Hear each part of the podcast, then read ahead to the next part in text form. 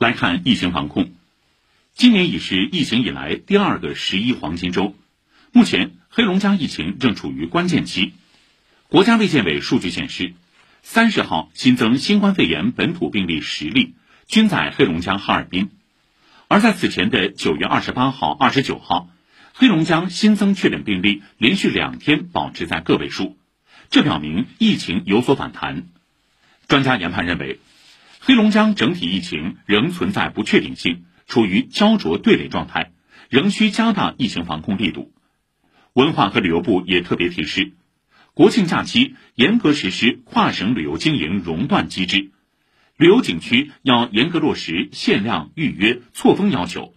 进景区景点必须扫码登记、测量体温、规范佩戴口罩。